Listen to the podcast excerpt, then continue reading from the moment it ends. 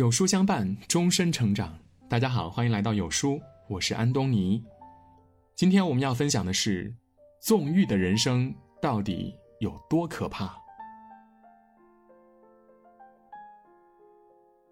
最近，一组黄百鸣和友人在游艇开派对的照片被曝光了。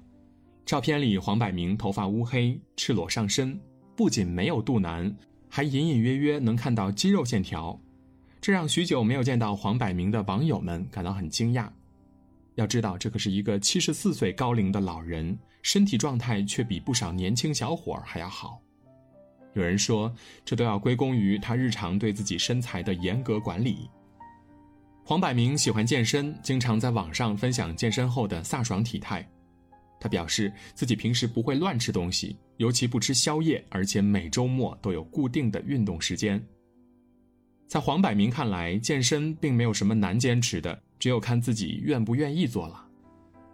无独有偶，小龙女李若彤最近也晒出了自己的健身照，看看这身材，马甲线和腹肌，浑身上下没有一丝的赘肉，仿佛二十多岁的少女一般。你能想象她已经是一个五十三岁的中年人了吗？有网友还在微博上晒出了一组李若彤一九九五年和二零一九年的对比照。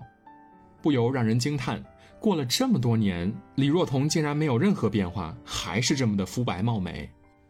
都说岁月是一把杀猪刀，却没有在李若彤身上留下一丝的痕迹。当然，这一切也不完全是上天的馈赠，还得靠十年如一日的自律。疫情期间，即使健身房不开门，李若彤也会在家里坚持举哑铃锻炼。到内地参加活动要隔离十四天，他还特意带上瑜伽垫、跳绳等等健身器材，甚至在微博上号召网友们一起健身。有句话说得好，所有你想要的样子，都得靠自己来雕刻。黄百鸣和李若彤的努力，让我们感受到了身体状态真的和年龄无关。曾在知乎上看过一个提问。为什么要小心那些吃不胖和长不胖的人呢？有个高赞回答是：他们不是长不胖，而是不允许自己发胖。有些人就是能对自己狠下心来，管住嘴，迈开腿，掌控身体，而不是任由欲望充满全身。可惜的是，如今的中老年人都纷纷忙着养生。不少年轻人却嘴上说着养生，实际上秉承着“今朝有酒今朝醉”的心态，不懂得节制自己的欲望。他们通宵打游戏，喝饮料不喝水，胡吃海塞，烟酒不离口，不断折腾自己的身体，沉醉在短暂的享乐中，导致年纪轻轻就满脸横肉、啤酒肚、三脂高，每天在健康的边缘徘徊。曾看过这样一则新闻。湖南某职业学院十九岁大学生方凯，一天晚上和室友打游戏、吃宵夜，直到凌晨才上床睡觉。大家刚睡下不久，就被“咚”的一声惊醒。开灯一看，发现方凯从床上掉了下来。他想爬起来，却根本无法起身，而且头痛欲裂，连话也说不清楚。送到医院后，方凯被诊断为脑中风，还好抢救及时，才没有生命的危险。方凯感到十分的后悔，都怪自己整天宅在寝室玩电脑，还喜欢吃重口味的荤菜。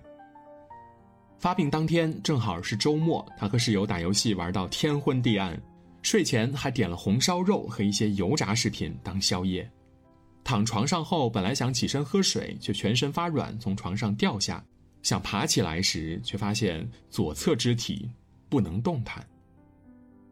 一直以来，不少人听到中风都会认为是一种常见的老人病，可如今年轻人中风的病例是越来越多了。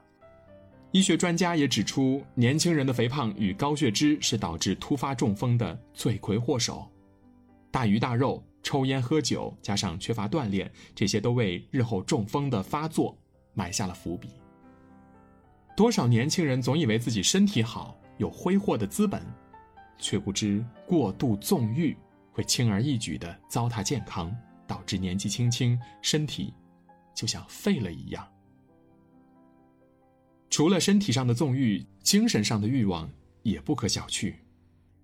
如今这个时代，欲望的宣泄出口实在是太多了，获得短期快感也太过容易了。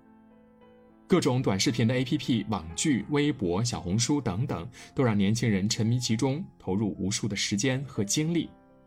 无论是早上上班、午休时间、下班路上，甚至是睡前，只要有空余时间，都可以打开手机，不停的刷刷刷，就像毒品一样，让人得到瞬间精神欲望的满足。更可怕的是，现在各种娱乐平台还会根据我们的喜好，不断推送我们感兴趣的内容，让每个年轻人被算法和大数据玩弄于股掌之中，成为商家和网红们的囊中钱财。只要他们把你的注意力留住，再把全国各地的吃喝玩乐、购物、护肤、化妆攻略推荐给你，就能把欲望变现，让你在不断种草中取悦自己。前不久，扬州一名大二女生小青就因此陷入了裸贷的陷阱。本来小青家庭环境也不算富裕，但是她却沉迷带货网红的推荐，经常在网上买高档衣服、各种护肤品、化妆品等等。这种追求物质享受的快感让她迅速上瘾，很快生活费已经远远满足不了他的胃口，于是他开始使用花呗、借呗，甚至是各种的借贷平台。越陷越深的小青一直处于拆了东墙补西墙的状态，直到有一天，他发现再也没有办法填补这个窟窿时，不得不走上了裸贷的道路。不难想象，小青最后也没有还上贷款，最终。裸照被公开，这事儿成了他一辈子的梦魇。在我看来，无论家庭条件是否宽裕，都千万不能养成纵欲的习惯。毕竟，欲望是一个无底洞，今天可能是一套昂贵的护肤品，明天可能就是几万块钱的奢侈包包。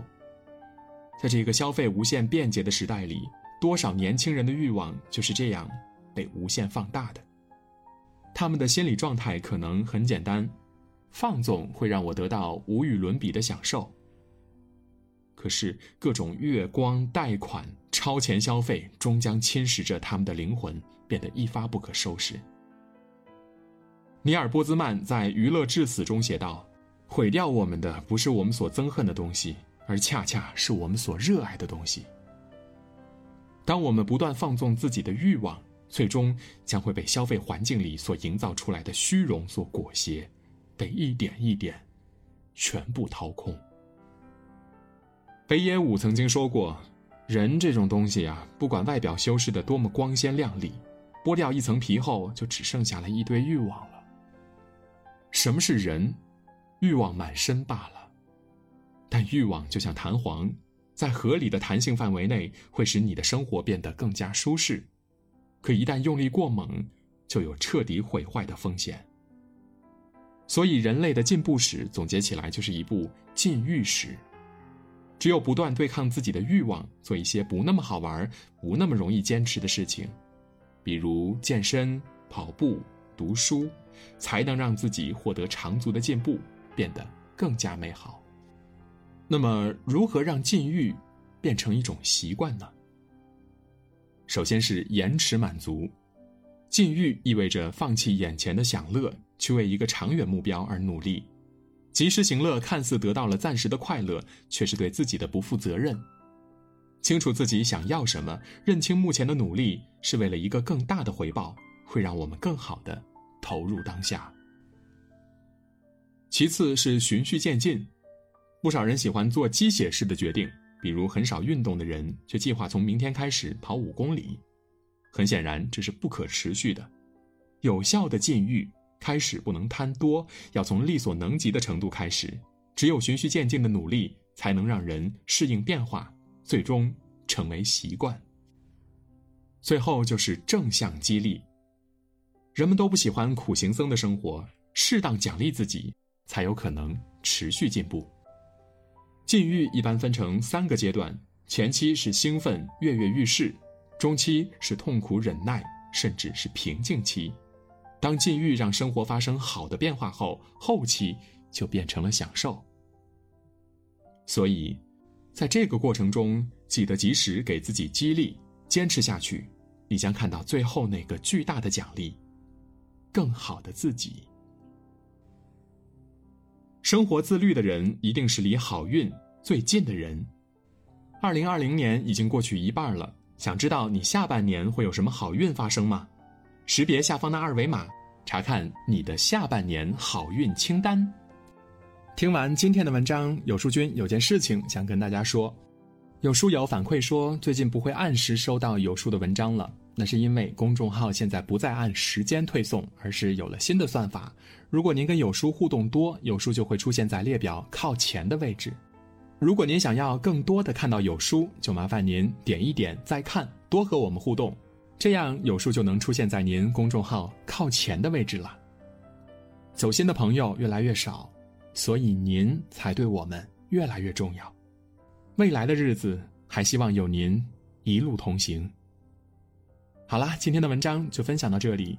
长按扫描文末的二维码，在有书公众号菜单免费领取五十二本好书，每天。有主播读给你听，我是安东尼，明天同一时间我们不见不散。